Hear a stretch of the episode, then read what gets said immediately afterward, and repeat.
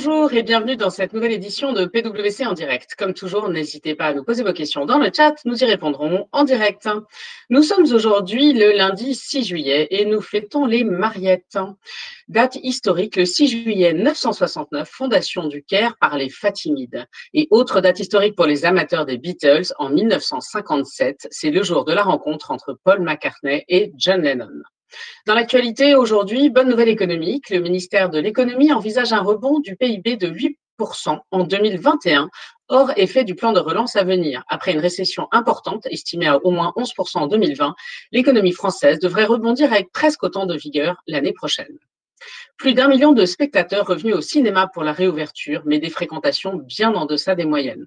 L'offre de films reste encore limitée. La bonne épouse de Martin Provost, sortie juste avant le confinement, est le grand gagnant du box-office de cette réouverture avec près de 170 000 spectateurs. Pour les amateurs de culture, le, Louvre rouvre ses portes aujourd'hui et redoute une fréquentation divisée par cinq après trois mois et demi de fermeture. La Joconde est prête à accueillir le public à partir de ce lundi. L'institution s'attend à recevoir à peine quelques milliers de visiteurs par jour. Pour les Parisiens, c'est l'occasion de redécouvrir les trésors de ce musée inestimable au calme. Actualité cyber, la division cybersécurité de la gendarmerie nationale a réussi, notamment avec les forces de police européennes, à hacker le réseau cybercriminel EncroChat. Ce dernier est notamment utilisé pour distribuer de la drogue et des armes. Un outil de hack développé par les cybergendarmes a semble-t-il été développé pour réaliser ce piratage. Autre bonne raison d'aller sur Ré, son vignoble. Et oui, la vigne, dont la culture remonte au Moyen Âge sur l'île de Ré, tire profit du tourisme sans que sa réputation ait franchi les frontières de l'île. La coopérative, une maison de cognac et de nombreux vignerons entendent tirer profit de ce terroir exceptionnel. Amateur de tennis, bonne nouvelle. La Fédération française a annoncé que Roland Garros pourrait accueillir de 10 à 20 000 spectateurs par jour lors de l'édition prévue à partir du 21 septembre. Ouverture des billets le 9 juillet. Amis des animaux sauvages, le projet Icarus assurera le traçage de milliers d'animaux par satellite. Des petits émetteurs placés sur le dos des différentes espèces renverront plusieurs données vers la station internationale ISS. Les informations collectées permettront notamment de suivre l'évolution des flux migratoires de ces animaux. Place maintenant à notre sujet du jour. Comment être prêt pour la prochaine situation hors norme? J'ai le grand plaisir d'accueillir aujourd'hui nos trois experts. Jérôme Mandin, directeur général de Pegasus Leadership, ancien commandant du Centre de formation des forces spéciales, Thierry Delville, coordinateur de la crise Covid au sein de PwC, et Maxime Renard, responsable de l'expérience collaborateur au sein de l'Experience Center. Bonjour à tous les trois. Bonjour. Bonjour. Bonjour. Une première question, euh, Jérôme. Qu'est-ce que c'est qu'une situation hors norme? Euh, C'est une bonne question. Alors, on entend tous parler euh, depuis des mois maintenant, voire des années, de crise, de crise, de crise. la crise, c'est qu'une situation anormale parmi tant d'autres. On appelle plutôt ça des situations hors normes, des situations d'exception. c'est quand on, a des circonstances dans lesquelles on est ou dans lesquelles on se projette euh, qui font qu'on ne peut pas décider comme on décide d'habitude. Voilà, c'est aussi simple que ça. C'est quand la prise de décision ne peut pas ou ne doit pas se faire comme d'habitude. Euh, voilà ce que c'est pour nous des situations hors normes. Alors évidemment, chaque organisation, chaque entreprise a ses cas particuliers, mais de façon générale, et pour, être euh, assez direct, il y a quatre grandes catégories de, situations hors normes que, qu'on rencontre dans, les entreprises. Les premières, c'est les, situations d'urgence, quand euh, la décision et l'action doivent se faire plus vite que d'habitude. On n'est pas dans des circonstances euh, habituelles. La deuxième, c'est quand les, les, enjeux vitaux de l'entreprise euh, sont menacés ou sont, sont en jeu. là aussi, on se doit d'adopter une prise de décision différente de, de l'habitude. Euh, la troisième grande catégorie, c'est quand il y a des sujets de confidentialité qui fait que, là encore une fois, euh, le cycle de décision n'est pas le même qu'habituellement. Puis la dernière catégorie, finalement, qui est la plus, la plus courante, c'est quand c'est totalement inédit et qu'il faut inventer une nouvelle solution. Voilà ce que nous, on met derrière ces, ces situations en normes. Merci Maxime. Est-ce que euh, de, ton côté, euh, tu as une définition euh, semblable ou peut-être des éléments complémentaires à partager? Non, bah moi je suis très d'accord avec la, définition que vient de nous partager Jérôme, je rajouterais qu'il y a deux dimensions. Il y a une dimension de situation hors norme rapide et une situation de, de situation hors norme à moyen terme. La situation euh, hors norme rapide, c'est la crise, euh, telle qu'on peut l'imaginer, euh, et telle qu'on peut l'imaginer notamment dans un contexte de force spéciale que Jérôme connaît bien. Il y a aussi une dimension de la situation hors norme à moyen terme, qui est celle qui s'est installée pendant le confinement et qui se poursuit à des degrés différents dans les entreprises depuis la fin du confinement. C'est la situation hors norme à moyen terme qui a un impact dans le quotidien, dans le quotidien des des équipes, sur euh, les modes de management, sur euh, les rituels d'équipe, sur les outils qu'on utilise. Et dans la capacité collective à gérer le hors norme, il y a des réponses de court terme et des réponses de moyen terme qu'il faut penser. Merci beaucoup. Jérôme, qu'est-ce qu'on observe chez les entreprises qui gèrent bien ces situations hors normes? Alors, effectivement, il y a des, entreprises ou des organisations qui sont plus efficaces, qui sont euh, plus pertinentes dans ce genre de situation. De façon euh, générale, c'est celles qui trouvent le bon compromis ou le bon mélange entre les comportements et la méthode. Pour nous, l'un ne va pas sans l'autre. On ne peut pas résoudre ou s'engager dans une situation hors norme si on n'a pas de méthode. Euh, je vous en parlerai peut-être un petit peu tout à l'heure, mais ça suffit pas. On peut avoir une très bonne méthode, mais si on n'a pas les bons comportements individuels et collectifs pendant la situation euh, exceptionnelle, ça ne marchera pas. De la même façon, si on a juste des bons comportements, mais qu'on ne sait pas comment faire, ça ne fonctionnera pas. Donc il faut trouver cet équilibre entre euh, les comportements collectifs et individuels dans ces genres de situations et, la méthode de travail. pour vous donner quelques, quelques pistes ou quelques idées, euh, pour que ça marche, la première chose, c'est qu'il faut, s'entourer, il faut que les gens qui vont gérer cette situation en norme soient les bonnes personnes. Moi, je suis assez, euh, assez clair sur ce sujet. Tout le monde n'est pas fait pour gérer des situations anormales. Il faut avoir cette capacité à, agir sous tension et être dans ce que nous on appelle un mode de conflit constructif. Euh, c'est pas donné à tout le monde, donc la première clé, elle est là, c'est gérer ces situations avec, les bonnes personnes. La deuxième clé que l'on rencontre dans les entreprises qui, fonctionnent bien dans ce type de, circonstances, c'est le bon état d'esprit. Euh, encore une fois, quand on s'embarque dans ce genre de problématiques, de situations, euh, les égaux, clairement, ils doivent rester à la porte de la salle de situation. Ils n'ont rien à faire dans une équipe qui va gérer une situation en norme chacun, à partir du moment où il est mis à contribution, a non seulement le droit, mais le devoir de s'exprimer, euh, en particulier sur ses ressentis pendant, euh, pendant la situation. C'est capital. Voilà, voilà les, deux, clés autour de, de, ce bon état d'esprit. Et puis la troisième clé dans les, organisations performance dans ce genre de situation, c'est une bonne organisation, évidemment. Cette organisation, elle s'appuie euh, grosso modo sur, euh, sur trois piliers. Le premier pilier qui pour nous est, fondamental, c'est la notion de sanctuaire. Quand on rentre dans une situation hors norme, il faut avoir un sanctuaire.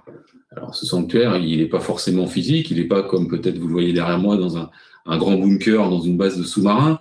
Euh, ça peut être virtuel, mais en tout cas, il doit y avoir un lieu, un endroit, un sanctuaire dans lequel on se retrouve et qui nous met en condition pour euh, s'embarquer dans ce genre de situation.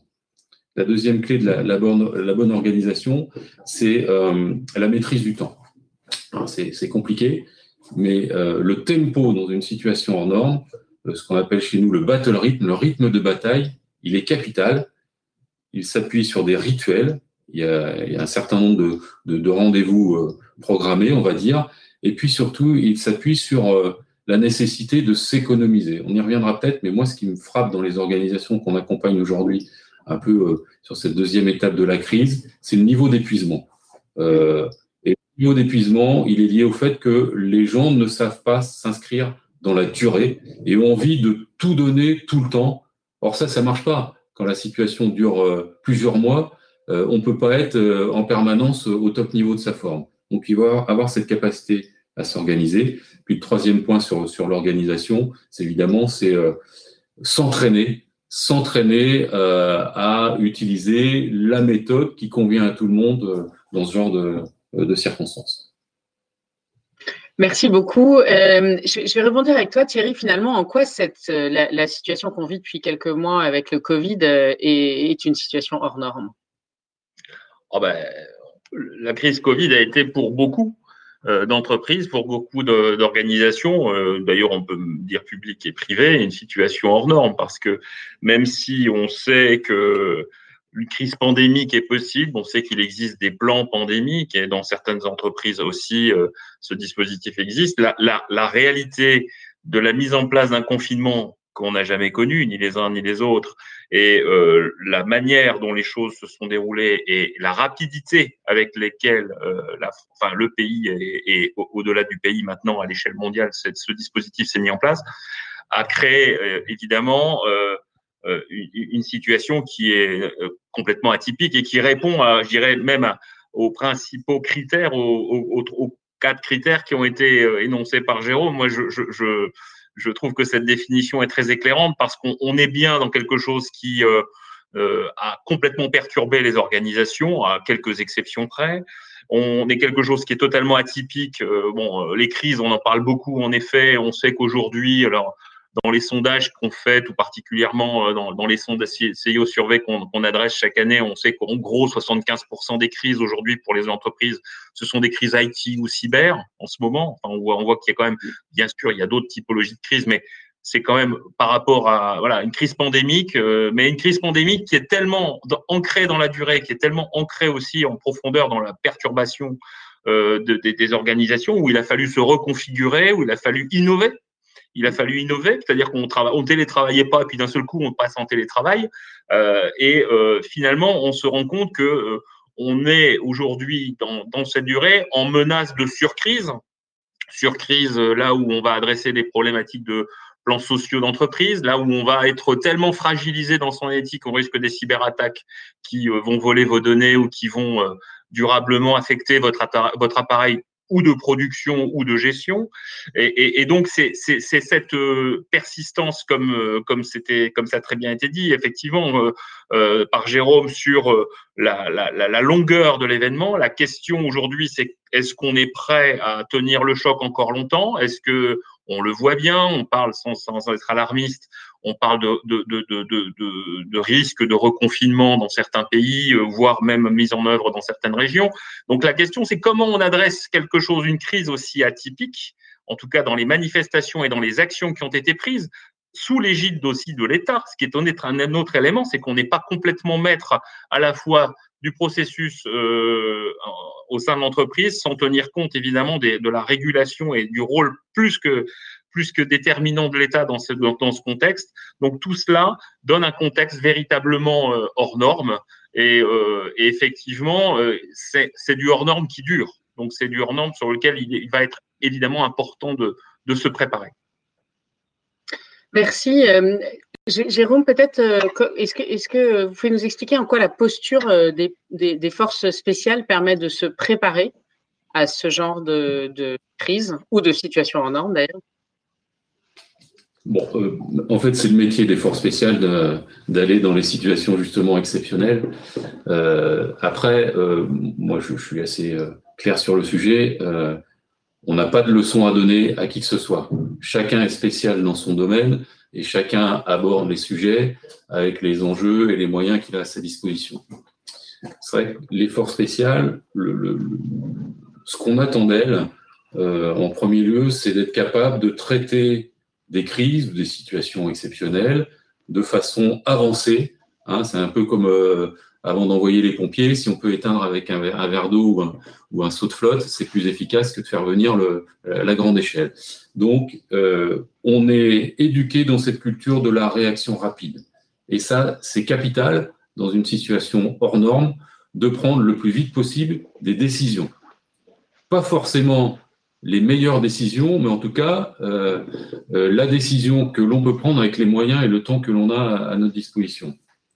La deuxième chose, c'est que les forces spéciales, c'est euh, un, outil qui est utilisé en alternative aux solutions conventionnelles. Euh, on nous demande, demandait, parce que je n'en fais plus partie aujourd'hui, mais de, sur ce sujet-là, comment est-ce que vous pourriez faire autrement? Peut-être de façon plus risquée, mais en tout cas de façon plus originale.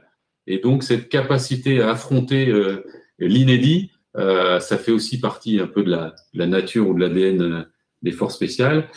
Et puis, la troisième chose, c'est que on n'engage pas euh, les, forces spéciales, en tout cas dans, l'armée française, euh, pour des opérations euh, traditionnelles à faible valeur ajoutée. On les réserve, entre guillemets, pour des opérations sur lesquelles il y a des enjeux stratégiques et donc pour lesquels l'analyse du risque est capitale. Et ça aussi, c'est fondamental pour moi dans une situation hors norme, c'est cette capacité à bien mesurer les risques que l'on prend en fonction de chacune des actions que l'on va décider. Ça ne veut pas dire qu'il ne faut pas prendre de risques, bien au contraire, mais il faut être capable d'en mesurer à chaque fois euh, les effets et le niveau. Donc, on a, si vous voulez, dans cet euh, univers, une espèce de mélange, encore une fois, de, comportements et de méthodes adaptés au cadre d'emploi, mais avec un, point qui est capital, et je, reviens sur la question que vous posiez tout à l'heure sur les entreprises qui, qui s'en sortent un peu mieux dans ce genre de situation, c'est la notion de clarté. Simplicité et clarté. Quoi que l'on fasse, on se pose toujours la question du à quoi ça sert. On a une maxime assez, euh, assez classique chez nous qui dit que plus l'objectif est flou et plus la connerie sera précise. Voilà, donc on a ce devoir de clarté chaque fois qu'on part dans ce genre de situation pour être sûr qu'on ne va pas être à côté de la cible. Et alors, du coup, vous, parliez de, posture. Comment est-ce qu'on fait naître ou, renaître cette euh, posture? Alors, cette posture, pour évoluer avec euh, le maximum d'aisance ou le moins d'inconfort dans ce genre de situation, parce que ça reste inconfortable pour tout le monde. Hein, euh, d'abord, je pense qu'il faut, il faut se donner les moyens de s'observer avec lucidité avec honnêteté, honnêteté dans ce genre de situation, observer comment euh, l'équipe et comment le, responsable de l'équipe, le chef, hein, euh, se comporte, observer également, euh, je dirais, quels sont les, principes d'organisation de l'équipe face à ce genre de situation. Il faut observer ça sans jugement. On pratique beaucoup, nous, le retour d'expérience, hein, en disant, ben voilà, voilà comment on a, on a fait cette opération, voilà comment on a passé cette crise. Regardons ça factuellement avec un principe qui nous est cher, euh, ce qui est le principe du nameless, rankless. Pas de nom, pas de grade. Quand on s'observe, quand on analyse nos performances, on ne cherche pas des coupables, on ne cherche pas des responsables, il n'y a pas de jugement. C'est juste un constat. On cherche à être meilleur pour la fois suivante. Ou si on a été très bon, on cherche à être capable d'être à nouveau très bon, ce qui est déjà euh, en soi un, exploit. Donc euh, ce besoin de s'observer, de prendre ce temps est compliqué dans les entreprises de se dire prenons le temps d'analyser ce qui vient d'être fait. Et il n'y a pas besoin d'y passer des mois, c'est fait en, quelques heures. La, deuxième façon, je pense, de cultiver la posture, là aussi c'est compliqué en entreprise, mais pour être prêt, il faut s'entraîner. Il faut s'entraîner. Alors s'entraîner, euh, c'est pas là aussi euh, passer des jours et des jours à se regarder le nombril, c'est euh, multiplier les occasions de se mettre en situation et de tester des petites choses en s'inspirant de, de, ce qui se fait ailleurs.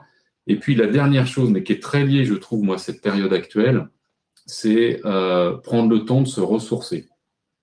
Comme je vous disais tout à l'heure, on accompagne pas mal d'équipes en ce moment euh, qui ont plutôt bien géré les 3-4 mois qui viennent de s'écouler, mais à quel prix?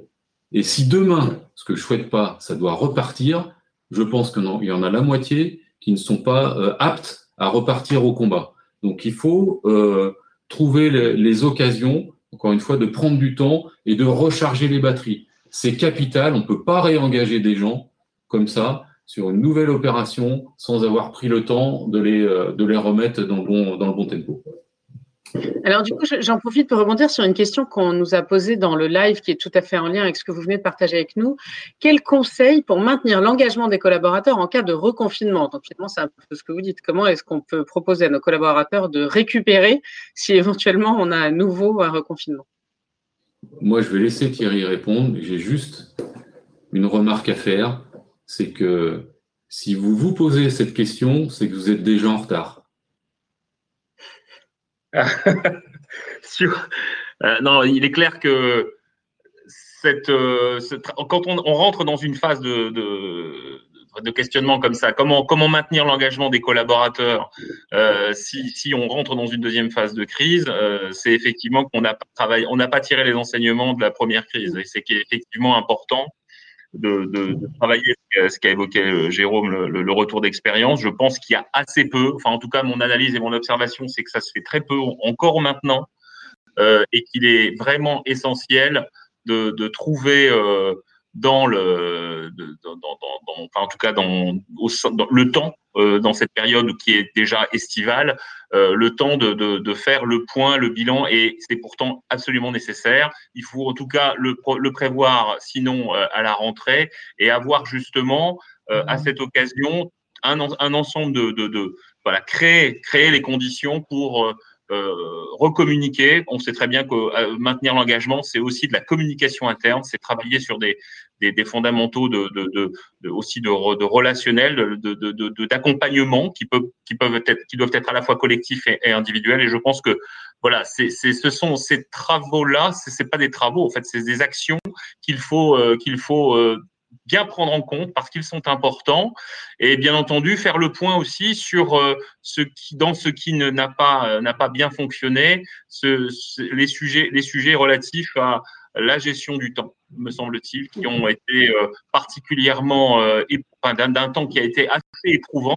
Et je rejoins Jérôme quand il quand il dit que si si voilà si, si cette approche là n'est pas prise en compte euh, et, qu'évidemment on n'a pas pas fait cet arrêt non pas sur image mais voilà qu'on n'a pas pris ce temps nécessaire de, débriefer de, commencer à travailler sur des pistes d'amélioration et puis aussi euh, d'organiser une simple chose moi que j'observe chez un certain nombre de, dans un certain nombre d'entreprises le responsable de la crise, il est tout seul, il n'a pas d'adjoint, il n'a pas de suppléant. Un simple point, c'est que c'est quelqu'un iconique, emblématique, reconnu de ses pairs, reconnu de son entreprise, il, est aux manœuvres, à la manœuvre, il a, vraiment piloté les, le, bien les choses euh, dans le temps. La question, c'est, euh, la question, c'est, voilà, est-il, est-il épuisé? Lui, il ne le dira pas spontanément, mais en tout cas, on sait très très bien que dans un certain nombre de, groupes, ce travail a été très éprouvant. Et il faut vraiment travailler sur des changements organisationnels pour euh, se préparer à euh, un risque de voilà de, de, de, deuxième de deuxième gestion. Et c'est pareil deuxième gestion de crise. Et, et, et, pareil évidemment pour la partie télétravail euh, comment les gens l'ont éprouvé comment les gens l'ont ressenti.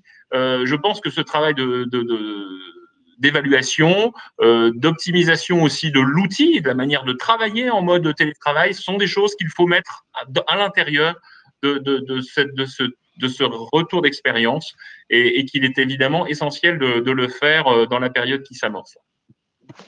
Merci. Maxime, je me, tourne vers toi maintenant pour parler deux secondes des implications euh, managériales. Euh, qu'est-ce que ça implique aujourd'hui, ce qu'on est en train de vivre pour les managers de cette entreprise? Bah, Ça implique un certain nombre de choses, mais sur l'aspect managérial à proprement parler, on observe, nous, trois principales implications. La première, c'est que ça force les managers à décider à partir d'une information imparfaite. C'est quelque chose qu'ils n'ont pas l'habitude de faire et c'est quelque chose qui ne va pas dans le sens de euh, ce qu'on nous apprend dans les écoles de management, des bonnes pratiques de prise de décision. En situation hors norme, et notamment ce qu'on a vécu euh, pendant le confinement, les managers décident avec une information qui n'est pas complète, qui n'est pas parfaite, et ça, c'est nouveau. La deuxième euh, implication euh, que ces périodes d'incertitude et que ces périodes hors normes ont, c'est que ça décentralise la décision. On s'aperçoit qu'en fait, ceux qui possèdent euh, l'information sont ceux qui souvent sont au plus proche de l'action et donc sont ceux qui prennent les décisions. et ça, ça remet en cause, et c'est la troisième implication, cette prise d'autonomie d'une partie du terrain finalement qui va prendre la décision ça raccourcit euh, la chaîne euh, de prise de décision et ça, ça conduit le management à repenser la valeur d'une partie de la chaîne de décision et notamment du management intermédiaire qui, en situation hors norme, se retrouve euh, que ce soit dans les rayons des supermarchés, sur les plateaux téléphoniques, dans un certain nombre de situations ou de secteurs différents, qui se retrouve dans des situations où celui qui prend la décision n'est plus le management intermédiaire, mais celui qui est sur le terrain. Et donc, ça a comme implication euh, managériale de se poser des questions d'une partie de la valeur du manager en temps de paix dans une situation de guerre, ou en tout cas dans une situation hors norme. Euh, merci beaucoup. Euh, peut-être, euh, Jérôme, pour, pour clôturer, j'ai envie de vous poser à tous les deux la question d'ailleurs à Jérôme et à Thierry. qu'est-ce qu'il faut retenir et, qu'est-ce qu'il faut finalement faire pour se préparer pour la prochaine situation hors norme? Peut-être Jérôme en premier? Ouais. ouais. Ce qui est clair, c'est que pour mobiliser les bonnes personnes dans le bon état d'esprit la bonne organisation, euh, ça s'improvise pas. Mm. Tout ça, c'est anticipé. Si on veut atteindre ce qui pour nous est essentiel dans les situations hors normes, si on veut atteindre la simplicité, euh, c'est presque ce qu'il y a de plus dur à obtenir aujourd'hui, la simplicité. Or, des actions simples que vous allez imaginer dans les situations hors normes vont déjà se complexifier naturellement quand va falloir les mettre en œuvre. Donc on a un devoir de simplicité dans la situation hors normes et atteindre la simplicité, ça s'improvise pas, ça se prépare. Voilà mon petit mot de, conclusion. Thierry, un petit mot de la conclusion aussi? Ah ben, ça va être très euh, complémentaire. C'est vrai que je, je pense qu'il faut savoir il faut apprendre à, se, donner du temps pour s'observer. Euh, c'est nécessairement euh, un temps de préparation, comme le dit Jérôme, c'est de savoir euh, être capable de, de, porter un regard sur, à la fois sur ses collaborateurs, sur l'organisation et, et, s'accorder ce temps et ne pas hésiter aussi à innover, d'en profiter pour se dire que c'est peut-être aussi le moment euh, quand on est dans une situation hors norme et c'est souvent on a le nez dans le guidon parce que bah, évidemment comme c'est pas prévu c'est quelque chose qui met tout le monde en tension et d'avoir justement euh, euh, un dispositif ou une, une capacité à, à, à, retrouver autour de quelques collaborateurs les, les capacités de, de regard en dehors qui vont apporter de l'énergie et, aussi apporter euh, parfois des solutions euh, euh, différentes à ce que l'on est amené à, imaginer quand on est, excusez-moi l'expression, le nez dans le guidon. Voilà. Donc je pense que c'est aussi comme cela qu'il faut aborder la, gestion de ces, situations hors normes. Et évidemment, la préparation est essentielle. Un, grand merci à, tous les trois pour votre éclairage sur ce sujet on ne peut plus d'actualité. Un grand merci à vous, chers auditeurs, de nous être toujours aussi fidèles. Vous avez l'enquête de satisfaction qui s'affiche à droite de votre écran. Nous sommes toujours très, très preneurs de vos retours. Quant à moi, je vous donne rendez-vous mercredi pour notre dernier épisode avant la pause estivale. Il s'annonce tout aussi passionnant que celui d'aujourd'hui puisque nous aurons les retours d'expérience de deux clients sur crise. Euh, d'un côté, euh, le groupe euh, Lafarge Holcim avec des enjeux internationaux évidemment énormes, et de l'autre côté, le groupe Muller, groupe familial qui là aussi a vécu la crise et qui a changé pas mal de choses suite à ça. Donc, je vous donne rendez-vous mercredi. Il me reste à vous souhaiter une excellente journée et je vous dis à très bientôt sur PwC en direct. Au revoir.